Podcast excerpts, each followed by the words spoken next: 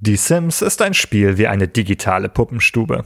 Ihr erstellt eigene Figuren, baut ihnen Häuser und begleitet sie bis zum Tod. Häufig kommt er schneller als man denkt. Vier von zehn SpielerInnen töten ihre Sims sogar selbst. Beliebt sind vor allem Brandstiftung und Ertränken im Pool. Ist das eigentlich normal oder psychologisch schon auffällig? Und was bringt Menschen dazu? Das und mehr beantworten wir in der ersten Folge von Burning Questions. Viel Spaß!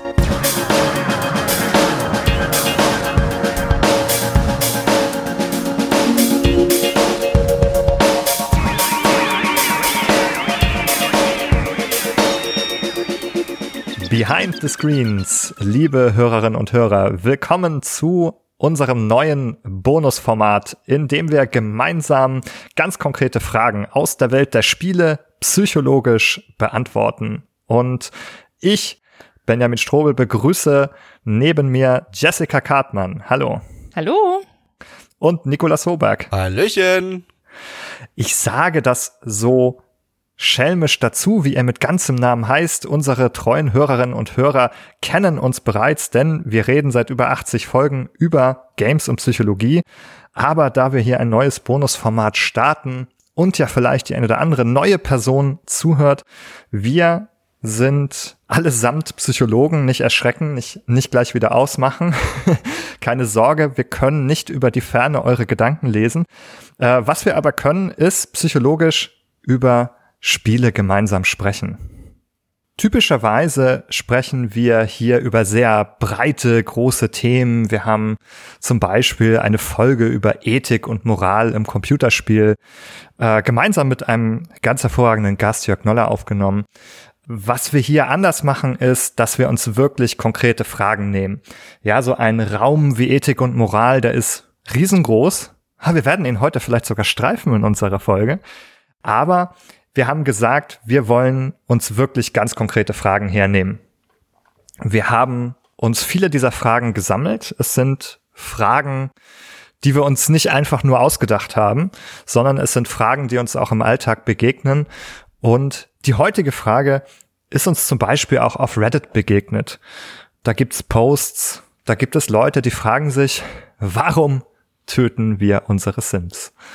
Und diese Frage stellen sich tatsächlich ziemlich viele Leute. Also man findet sowohl, wie du sagst, auf Reddit als auch auf YouTube und an vielen anderen Stellen Menschen, die alle möglichen Geschichten darüber erzählen, wie sie ihre Sims schon umgebracht haben.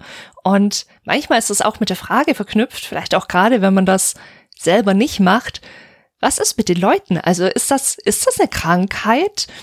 Ich denke, es wird heute auf jeden Fall auch um klinische Psychologie gehen, vielleicht auch um Psychoanalyse, was Freud dazu sagen würde. Mal schauen, wo es uns hinführt. Und es ist so, auf die Leute, die diese Frage auf Reddit formulieren, die kriegen natürlich auch nur Antworten von äh, selbsternannten Reddit-Experten.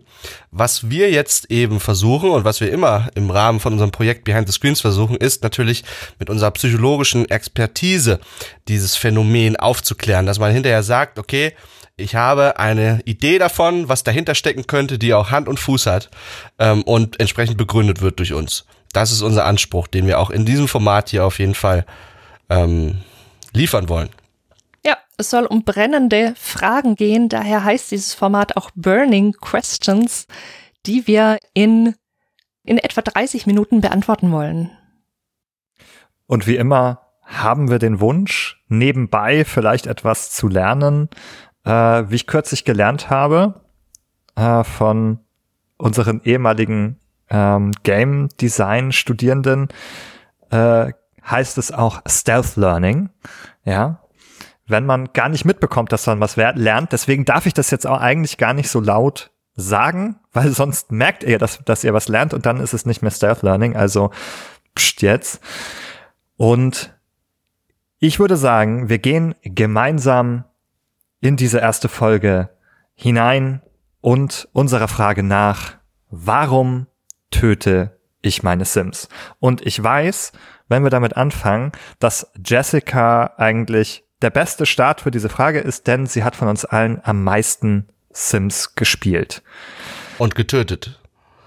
Tatsächlich nicht. Ich bin so eine Nicht-Töterin von Sims, aber ich habe mich in die Menschen hineingedacht mit unserer psychologischen Expertise.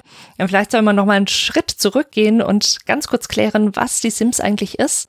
Das ist eine Sandbox-Simulationsspielreihe, kann man sagen. Also es geht darum, dass man Sims aus der Third-Person-Perspektive steuert und quasi durch ihren, durch ihr Leben und ihren Alltag bringen muss. Man muss Bedürfnisse befriedigen, Hunger, soziales Spaß und so weiter. Die müssen gemanagt werden. Wir können Sims einen Job verschaffen oder auf andere Weise an Geld kommen. Sims können Nachkommen zeugen, die müssen wir dann natürlich versorgen, die werden dann selber erwachsen, also die altern auch und man ist eben sehr, sehr frei da drin, wie man das Leben dieser Sims gestaltet, wie man ihr Haus einrichtet und so weiter. Das ist eben dieser Sandbox-Charakter. Es ist eine sehr erfolgreiche Reihe, ging 2000 los. Jetzt 24 Jahre später sind wir bei Teil 4 angekommen, jeweils mit ganz vielen Erweiterungen und ganz viel, was eben auch an Mods und so weiter verbreitet wird, wo es noch mehr Möglichkeiten gibt, wie man seine Sims um die Ecke bringen kann. Das bringt uns natürlich unserer Frage schon wieder ein Stück näher, denn was du beschrieben hast, ist ja eigentlich ein Spiel, wo man sich kümmert, wo man etwas hochzieht. Ja, ich bin ja mehr so eine Art Gärtner oder Gärtnerin. Ich pflege meinen großen Garten und gieße meine Pflänzchen, die hier in diesem Fall eben kleine Menschen sind, die so ein bisschen autonom agieren, aber ich kann so versuchen, ihre Leben und Geschicke zu steuern. Und eigentlich ist man noch in der Perspektive, wo man ist so ein bisschen die Mutter oder der Vater und man kümmert sich, man baut sich was auf. Wie kommt man denn eigentlich auf die Idee, jetzt ähm, das auch wieder zu zerstören und eigentlich die kleinen Kinderchen, die man da großzieht, äh, zu töten. Ja, ich meine, Sims durch das Leben zu begleiten, äh, das ist nur konsequent, wenn man sagt, okay, Leben und Tod sind zwei Seiten einer Medaille, dann heißt es auch, die Sims in ihrem Tod zu begleiten und manchmal heißt es auch, die Sims in den Tod zu begleiten äh, und dem vielleicht sogar ein bisschen nachzuhelfen. Und da bietet das Spiel dann eben so viele Gameplay-Möglichkeiten wie äh, den Tod durch Feuer auf verschiedenste Art und Weise, durch Ertrinken, durch Alter, durch Magie, durch äh, Überanstrengung und so weiter und so fort. Das heißt, diese Aspekte des Spiel, ähm, des, von Tod, die werden im Spiel auch simuliert. Die sind also als Gameplay-Möglichkeiten verfügbar und das macht es gewissermaßen verführerisch, scheinbar, das wollen wir heute klären, äh, auch sagen wir mal, diese Möglichkeiten wahrzunehmen und äh, dem Tod äh, nachzuhelfen, meine, meiner Schützlinge. Ja, und ich glaube, das Beispiel, an dem wir, an das wir alle denken, also jetzt maße ich mir doch an, in eure Köpfe da draußen gucken zu können, eure Gedanken lesen zu können. Ich glaube, ihr denkt alle an ein Schwimmbecken, in dem Sims herumschwimmen, ja, wie so kleine äh, unbescholtene Fischlein im Aquarium und dann kommt ihr und baut diese Leiter ab. Ja, die notwendige Leiter, die die spielerische Voraussetzung dafür ist, dass die, dass die Sims ins Schwimmbecken ein- und aussteigen können. Und dann gibt es dieses Beispiel, das kennt aus meiner Sicht fast jeder, dass man diese Leiter abbaut und dann sind die Sims nicht mehr in der Lage, dieses Schwimmbecken zu verlassen und sterben da entweder an Erschöpfung oder ertrinken dann in diesem Schwimmbad. Und jetzt kann man ja denken, das habe ich auf Reddit auch gelesen, dass Leute sich fragen, also Moment, also ich finde das irgendwie witzig und ganz geil. Was stimmt eigentlich nicht mit mir? Ist mit mir eigentlich was falsch, dass ich das interessant finde? Und das wird ja ziemlich weit ausgebaut. Also manche Menschen machen wirklich ganze Folterkeller, wo dann ein Sim in einer kleinen Zelle ist und zuschauen muss, wie alle anderen tolles Leben führen oder die furchtbare Angst vor Wasser haben und von A nach B zu kommen, egal wohin, sei es zur Toilette, in die Küche oder sonst wo, überall sind Schwimmbecken, wo sie immer rein und raus müssen also wo, wo wirklich ganz viel überlegt wird, wie kann man den Sims das Leben und den Tod möglichst schwer machen. Also es reicht von der einfachen Poolleiter, die wir vermutlich wirklich alle ausprobiert haben, bis hin zu echt verrückten Stories. Ja, wir werden heute aber auch viele gute Erklärungen finden oder zumindest euch anbieten. Ob ihr die dann äh, annehmen wollt, liegt auch ein Stück bei euch. Aber wir haben viele Gründe gefunden. Es gibt ein paar rationale Gründe zum Beispiel. Ähm, es kann auch sich von Person zu Person unterscheiden. Das muss man dazu sagen. Also ganz viele Leute haben mir auf Twitter und Blue Sky geschrieben, ich mache das gar nicht.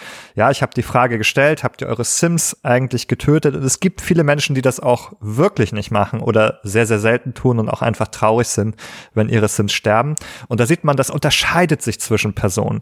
Wir werden aber auch über den Reiz des Verbotenen sprechen, diese Grenzen zu überschreiten und so ein bisschen psychoanalytisch eingehaucht auch über die Frage der dunklen Seite in uns selbst äh, sprechen. Aber bevor wir dahin kommen, ähm, wie ist es denn, äh, Jessica, sind wir, kann man jetzt sagen, äh, es gibt einfach Leute, die sind sadistisch und antisozial und psychopathisch und deswegen ähm, machen die das. Also was man gleich mal vorwegschicken muss, ist, in den meisten Fällen ist jetzt keine psychische Erkrankung zugrunde liegend. Da können wir also Entwarnung schon mal geben an der Stelle. Aber es ist sicher nicht verkehrt, trotzdem mal so ein paar Begriffe durchzugehen, die bei Gewalt und Co. halt gerne aufkommen. Und einer davon ist eben genau der Sadismus. Da meint man in der klinischen Psychologie, also dem Teil, der sich mit psychischen Erkrankungen befasst, eine Störung der Sexualpräferenz. Also da geht es darum, wirklich sexuelle Befriedigung daraus zu kriegen, dass man anderen Schmerz und Leid zufügt. Das ist natürlich sehr problematisch, wenn das nicht einvernehmlich geschieht, aber darum soll es heute natürlich nicht gehen. Es gibt nämlich auch noch einen breiteren Sadismusbegriff, bei dem es einfach in Anführungszeichen darum geht, Leid zuzufügen, ohne Einvernehmlichkeit, aber eben ohne diese sexuelle Komponente. Aber auch da muss man natürlich sagen, es geht ja um reales Leid und nicht darum, dass wir schlussendlich ja nur einen Counter in einer Pixelfigur irgendwie verändern. Also hier sind wir ziemlich sicher bei den allermeisten Leuten in einer anderen Kategorie unterwegs. Also Sadismus fällt für die allermeisten, würde ich sagen, einfach raus. Auch denken könnte man an die antisoziale Persönlichkeitsstörung. Auch das ist eine klinische Diagnose also eine psychische Erkrankung, wo es um die Störung des Sozialverhaltens geht, das schon in der Kindheit und Jugend anfängt und bis ins Erwachsenenalter weiter besteht. Da geht es dann wirklich so um Sachen Rechte von anderen verletzen, Straftaten begehen und tatsächlich eben aus einer Unfähigkeit heraus soziale Normen oder ethischem Verhalten zu folgen. Das sind dann Menschen, die wirklich auch in ihrer Empathiefähigkeit eingeschränkt sind, Persönlichkeitszüge haben wie Hinterlistigkeit, Gefühllosigkeit, Impulsivität und so weiter weiter. Das haben so ein bis zwei Prozent der Bevölkerung, sagt man so grob, Männer deutlich häufiger als Frauen. Aber so richtig passen tut's ja eigentlich auch nicht, denn die meisten von uns können sich, würde ich behaupten, an die Normen halten, auch im Spiel und probieren es einfach aus und merken dann, hey cool, das, das macht Spaß, dem wollen wir heute auf den Grund gehen, warum das eigentlich Spaß macht. Und das Dritte, an das man vielleicht noch denken könnte, ist die Psychopathie. Das ist keine klinische Diagnose, also offiziell keine psychische Erkrankung, aber es ist ein Konstrukt, das natürlich eine Rolle spielt, vor allem im Strafvollzug. Da geht es wirklich um verantwortungsloses, manchmal auch grausames Verhalten. Und man sagt da, aber hier liegt der Fokus im Gegensatz zu der antisozialen Persönlichkeitsstörung wirklich auf so emotionalen Defiziten. Also auf Gefühlswahrnehmung in alle Richtungen, auf fehlende Angst, fehlende Reue, fehlende Scham, Gefühle vortäuschen können. Man ist charmant, aber eigentlich sehr manipulativ. Da sagt man vielleicht so ein Prozent ungefähr in der Bevölkerung. Aber auch hier müssen wir wieder sagen, okay, dass man bei Sims jetzt keine Angst und keine Reue empfindet, ist ja eigentlich klar, weil uns ja bewusst ist, dass wir ein Spiel spielen und dass hier niemand irgendwie ernsthaft verletzt wird. Also auch da würde ich sagen, ja, es mag mal sein, dass jemand mit einer Psychopathie dieses Spiel spielt und seine Sims tötet, aber für die aller, allermeisten wird das wohl kaum zutreffen. Das heißt, man kann sagen, all diese Erklärungen ähm, der Psychopathologie in einer antisozialen Weise, die scheiden eigentlich relativ gut aus als Erklärung. Also wir können sie nicht komplett ausschließen. Es kann sicherlich, könnte vielleicht eine Person geben, bei der das ähm, auftaucht, die dann auch äh, Sims tötet. Allerdings ist die Erklärung deshalb nicht so gut, ne, weil es erstmal selten vorkommt insgesamt. Auf jeden Fall unter fünf Prozent, in der Regel unter ein Prozent der Bevölkerung, die von diesen Dingen ähm, überhaupt im engeren Sinne betroffen sind. Und dann auch, weil ähm, das Spiel, die Sims, dann eigentlich gar kein guter Gegenstand für die ist, ähm, gar nicht unbedingt in diese Störung hinein passt, sozusagen sich dann mit virtuellen Sims zu beschäftigen, sondern da würden wir wahrscheinlich andere Verhaltensweisen erwarten, wie in der Psychopathie, das Quälen von Haustieren oder sowas äh, zum Beispiel. Hm. Ich würde, bevor wir in der Psychologie, also zu den anderen psychologischen Erklärungen kommen, also warum es trotzdem Spaß macht, äh, auch wenn wir nicht äh, psychopathologisch äh, betroffen sind, eine Sache aus dem Weg schaffen wollen, nämlich Gründe, die ich jetzt im weitesten Sinne als rationale Gründe bezeichnen würde oder Gründe, die im Spieldesign, in der Spiellogik eigentlich zu finden sind. Und zwar haben mir viele Menschen geschrieben, und das habe ich auch bei Reddit gelesen, sie wollten einfach Sims loswerden, weil die mal nerven. Ja, weil, ähm, also ein Sim, den man zum Beispiel nicht selber erstellt hat, der da einfach lebt und der irgendwie einem Ziele erschwert ähm, oder den man einfach blöd findet um den einfach aus dem Spiel loszuwerden, dass man den deshalb zum Beispiel töten muss. Ähm, ein anderer Grund, der auch im Spiel selber begraben liegt, ja, wie der tote Sim im Garten, ist ähm, die Suche nach Achievements, Challenges äh, und auch dafür gibt es einige Sachen, wo Tode von Sims relevant sind. Zum Beispiel in den sogenannten Aspirations der Sims, ihre Lebenswünsche. Da kann es zum Beispiel den Lebenswunsch Public Enemy geben, ja, der einfach zum Ziel hat, ich möchte mir Leute zum Feind machen, ich möchte die Welt brennen sehen und ein Teil dieser ähm, Aspiration ist auch, dass man, dass dieser Sim dabei sein möchte, wenn ein anderer Sim stirbt. Also das ist sozusagen so die letzte große Aufgabe. Ich möchte den Tod eines Sims beobachten. Ähm, und möglicherweise daran beteiligt sein, äh, diesen herbeizuführen, aber auf jeden Fall ihn witnessen. Ja, um das zusammenzufassen, man würde ja hier von einem Fall sprechen, wo das Spiel einem, sagen wir mal, extrinsische Motivatoren anbietet, Belohnungen anbietet für ein solches Verhalten, ne, das Töten von Sims. Äh, diese Belohnung, die gibt's aber natürlich nicht for free, sondern man muss gewissermaßen erstmal eine, mit einer gewissen Leistung, äh, einer Vorleistung erbringen, damit man da am Ende für belohnt wird. Und das liegt nahe, dass wir es hier auch manchmal vielleicht mit einer Frage von Kompetenz und äh, Bedürfnis, sich kompetent zu fühlen, auch zu tun haben. Und ich meine, manchmal ist es so, äh, manchmal lautet die Antwort auf die Frage, warum töte ich meine Sims? Die lautet schlicht und ergreifend, weil ich es nicht verhindern konnte, weil ich nicht kompetent genug war, um ihren Tod zu verhindern. Ja, das kann jeder nachvollziehen, dessen Sim beim Zubereiten einer Mahlzeit äh, mal ähm, einem billigen Ofen und ohne Kochskills oder so den Feuertod gestorben ist. Das heißt, wir stellen einerseits fest, Kompetenz ist nötig, um den Tod zu vermeiden, aber andererseits, wenn ich eben kompetent bin und das Spiel kenne und seine Regelsysteme und so, dann kann ich als kompetenter Mörder eben auch immer beeindruckendere Killcounts anhäufen, immer noch absurdere äh, Tötungsmaschinerien mir ausdenken und auch äh, jedenfalls zur Schau stellen. Ne? Also YouTube ist voll mit Videos der Art, irgendwie, ich töte hier in diesem Video x Sims in x Minuten. Ja, und dann äh, erfahren äh, solche Content Creator vielleicht Wertschätzung für ihre mörderischen Leistungen in Form von äh, zustimmenden, bejubelnden YouTube-Kommentaren oder so. Das Ganze kann dann halt auch, also sagen wir mal, schnell mal so eine Art Wettbewerbscharakter annehmen. Und dann gibt's entweder, sagen wir mal, eigene private Challenges, die man sich selber stellt beim Spielen von Die Sims, äh, die irgendwie Tötungs-Kill-Count bezogen sind, oder solche, auf die sich eine ganze Community gegebenenfalls geeinigt hat.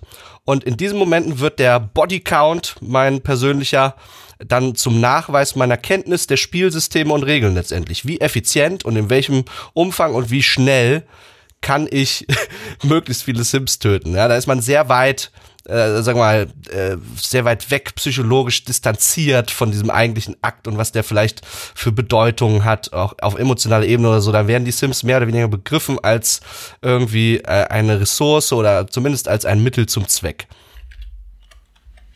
Ja, ich muss da an so ein altes Spiel auch denken, als du das erzählst, das effiziente Sims umbringen. Da gab es so ein Brettspiel in meiner Kindheit. Bravo Traube? Irgendwie, irgendwas mit Traubenmatsch. Ähm, da gab es in den 90er Jahren so eine Werbung, Da haben die dann immer Quietsch, Quatsch, Traubenmatsch gesagt und dann konnten Kinder, nämlich die Spielfiguren des Brettspiels waren aus Knete, da hat man sich so Trauben aus Knete äh, im Förmchen gemacht und die mussten dann da über das Feld laufen, aber das Feld war voller Fallen und dann wurden die da immer irgendwie plattgewalzt oder zerquetscht und ähnliches und das war ja auch ein Spiel, da ging es eigentlich um diesen Spaß an ähm, diesen kleinen Tötungsformen. Und das ist auch etwas, was wir wiederfinden in den Sims. Und es gibt ganz viele unterschiedliche Todesursachen und einige sind einfach lustig. Ja, erstmal kann man versuchen, die alle zu finden. Auf welche Weise kann so ein Sim, Sim zu Tode kommen? Und dann gibt's zum Beispiel so lustige Sachen. Äh, darauf bin ich hingewiesen worden, äh, dass die zum Beispiel einfach äh, an einem Lachanfall äh, sterben können. Also darauf hat zum Beispiel die Userin Sinor ähm, mich hingewiesen auf Blue Sky. Ja, die können in einem Lachanfall sterben und das ist natürlich auch, dann kriegt man auch selber auf der anderen Seite des Bildschirms vielleicht auch den Lachanfall, weil es so absurd ist, dass das passieren kann. Und manchmal hat es noch trivialere Gründe. Ähm, at Old Griffin oder Old Griffin hat mir geantwortet, ich habe es einfach getan, weil ich Grabsteine als Gartendeko haben wollte. also es geht bis hin ins Triviale, aber wir sind da eigentlich eben auf dieser Gameplay-Ebene unterwegs. Ja.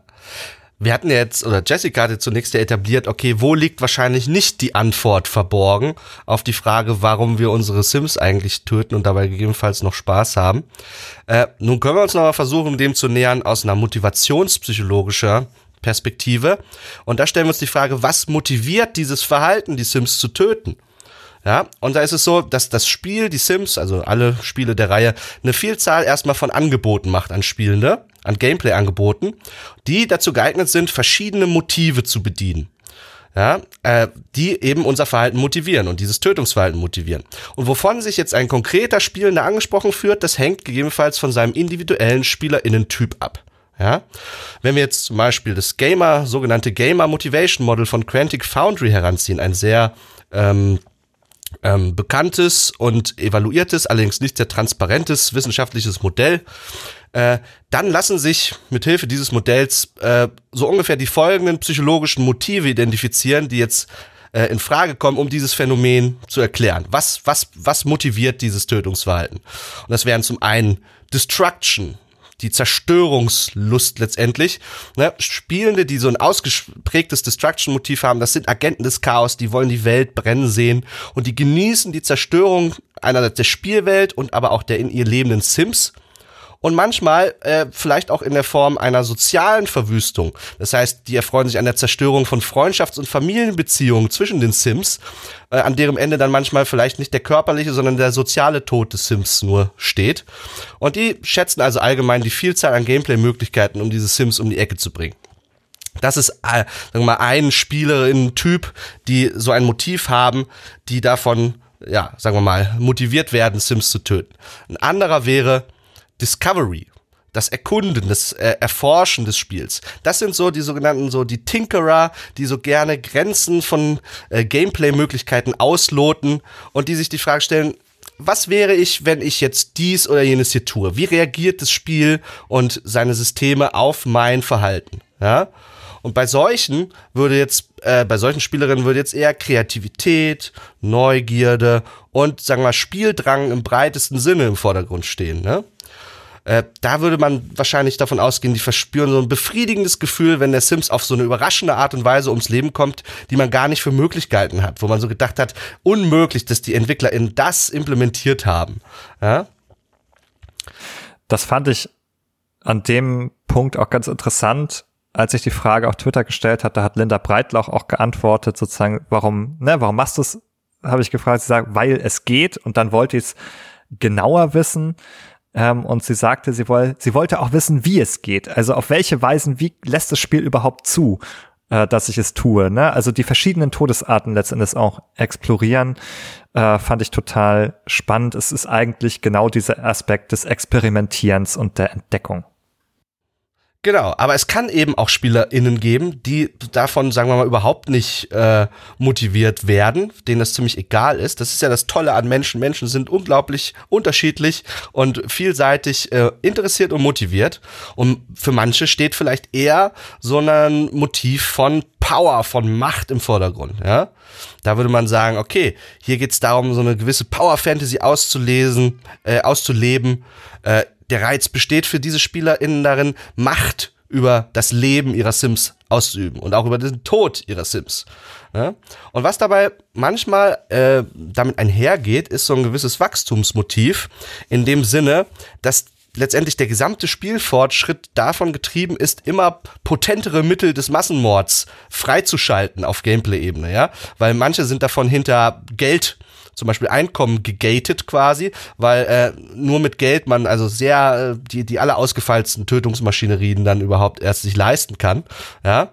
Und bei diesen Spielerinnen würde man sagen, hier äh, ist es vermutlich so, dass diese Dominanz und diese Kontrolle über das Schicksal dieser kleinen Sims, dass denen das Befriedigung verschafft und dieses Verhalten motiviert. Ja? Und um den Sack zuzumachen, würde man noch äh, nach diesem Gamer Motivation Model eine letzte Gruppe von Spielerinnen abgrenzen, für die die Fantasy des Tötens äh, im Vordergrund steht, beziehungsweise äh, wo das Töten Teil einer gewissen Fantasy ist, die sie sich beim Spielen von ihrer Spielwelt, von der Spielsituation ihrer Spielfigur machen. Ja, da liegt häufig also das Realisieren einer spezifischen Fantasie im Vordergrund.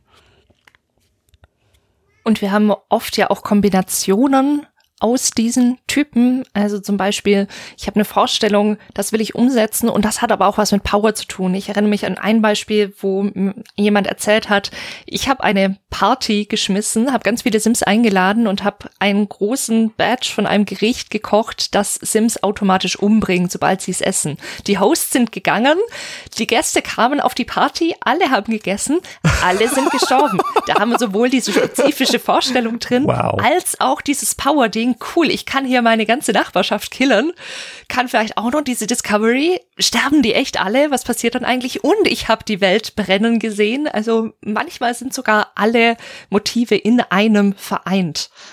Ja, sehr richtiger Einwurf, ne? Und diese, diese Fantasien, die können teilweise ultra spezifisch sein und die können dann eben durch die Möglichkeiten des Spiels überhaupt erst vielleicht auch ausgelebt werden, ne? Vielleicht habe ich ja die Idee, oh, ich will unbedingt mal gerne eine reiche Witwe spielen und was das alles so mit sich bringt, ja? Und äh, ja, um sich in dieser Spielwelt und in dieser Fantasie einzurichten, sich da heimisch zu fühlen, dann ist es eben manchmal notwendig, dass der Ehemann meines Sims das Zeitliche segnet, weil sonst werde ich ja keine reiche Witwe, ja? Und zusammengefasst kann man sozusagen, ne, welche Motive oder welche Kombination von Motiven in welchem Ausmaß zu einer individuellen Erklärung des Sim-Mordens beiträgt. Das hängt letztendlich dann eben von persönlichen Präferenzen ab und ist total unterschiedlich, je nachdem, welchen Spielenden man betrachtet. Genau, und wie wir schon anfangs gesehen haben, gibt es auch Leute, die fallen eigentlich in keine dieser Kategorien hinein. Du hast nur vier erzählt, es gibt noch viel, viel mehr im Player Motivation, äh, Gamer Motivation Model. Und äh, genau, einige passen halt nicht in diese vier Kategorien hinein. Äh, wenn ihr mehr über das Gamer Motivation Model hören wollt, wir haben eine eigene Folge dazu, das Gamer Motivation Model im Selbstversuch, frei für alle verfügbar. Da könnt ihr nochmal genauer reinhören. Folge 13. Zu dem letzten Teil würde ich gerne anknüpfen im Bereich der Fantasy.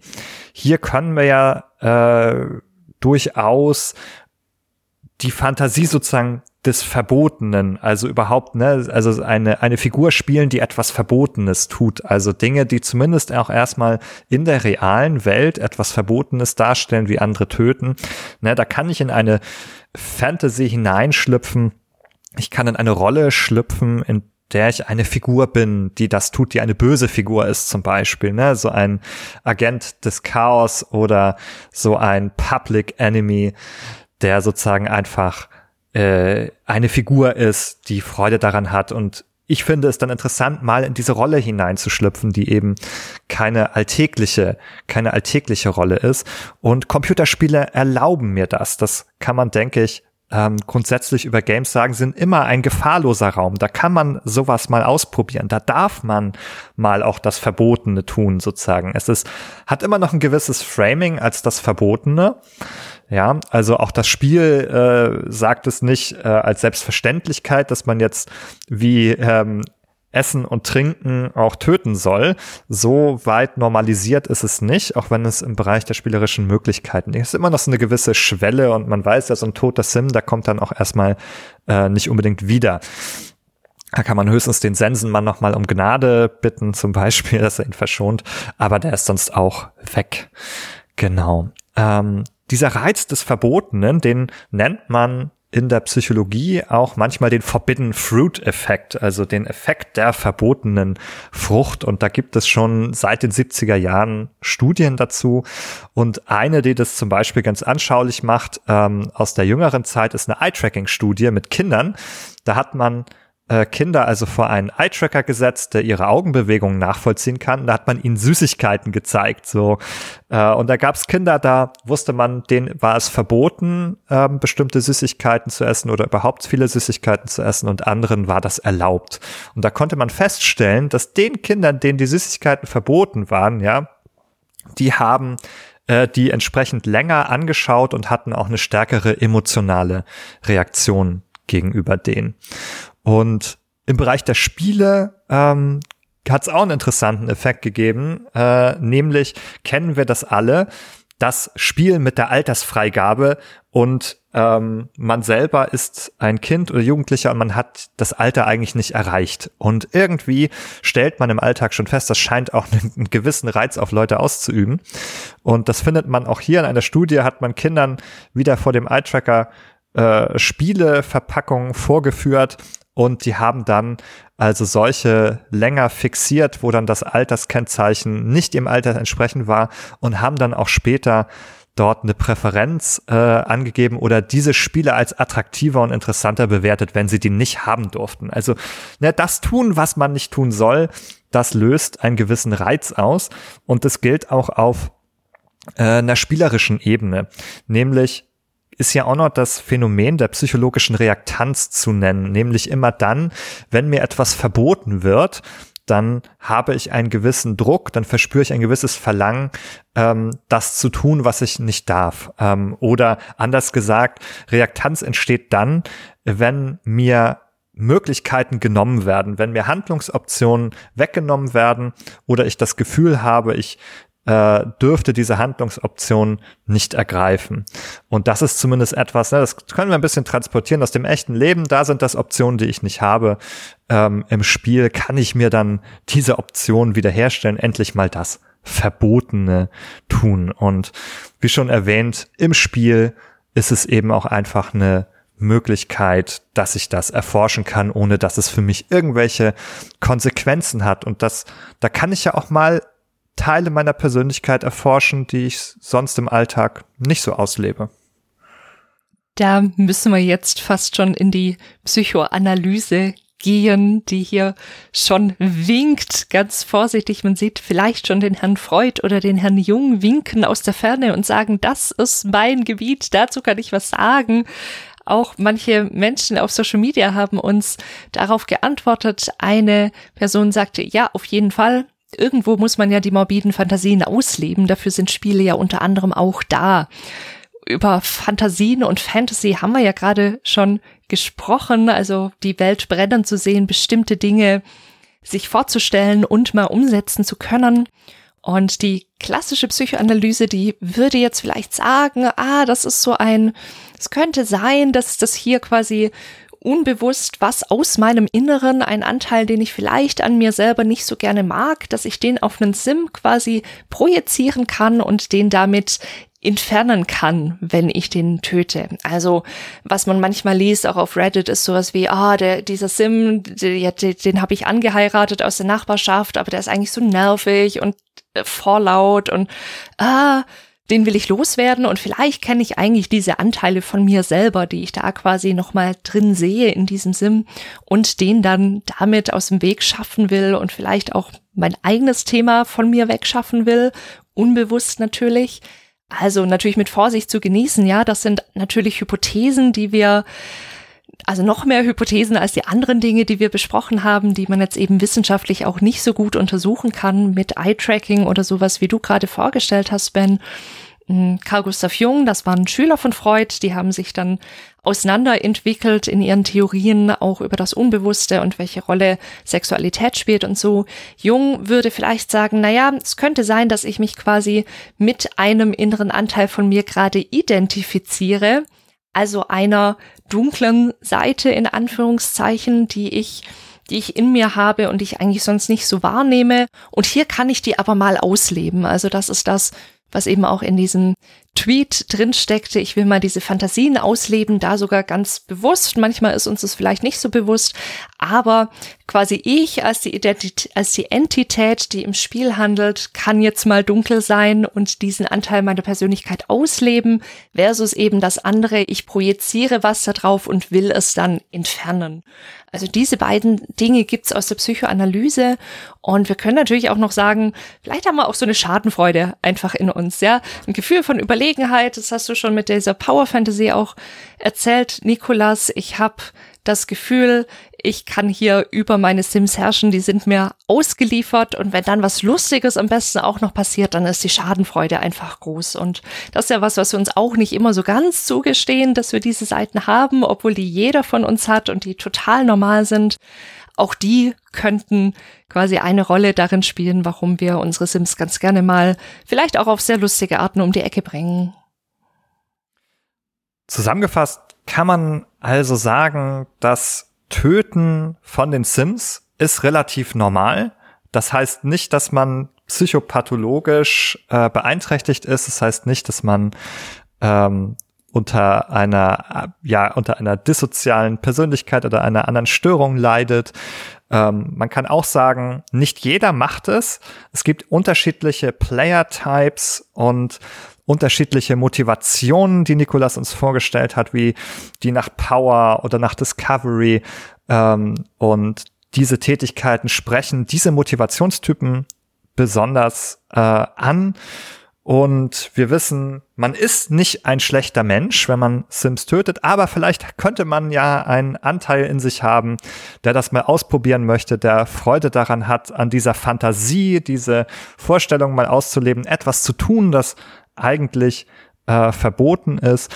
Und da ist es natürlich auch ein völlig normaler Teil des Ausprobierens und des Rollenwechselns, was uns Spiele einfach ermöglichen, Fantasien, die im Alltag nichts verloren haben, auszuleben.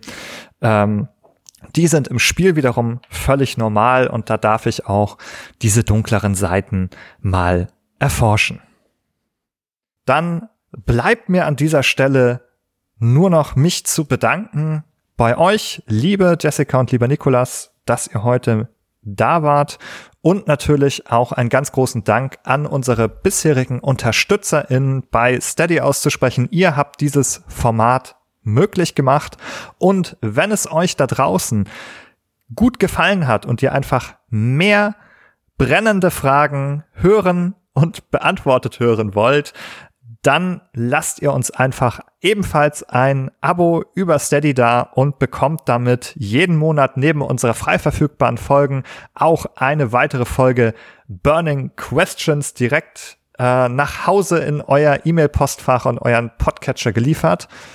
Und wenn ihr uns einfach anders unterstützen möchtet, dann könnt ihr auch das tun, indem ihr uns einfach eine positive Bewertung bei iTunes äh, und Apple hinterlasst oder bei Spotify oder indem ihr uns einfach einen netten Kommentar schreibt. Und wenn ihr glaubt, wir haben noch nicht alles zu Ende diskutiert über das Töten von Sims, dann sehen wir uns alle gemeinsam wieder auf unserem Discord. Ihr findet den Link auf unserer Website, wo ihr auch alle Hinweise, Links und Informationen zu dieser Folge findet. Und damit bis zum nächsten Mal, ihr Lieben, und tschüss. Tschüss. Tschüss.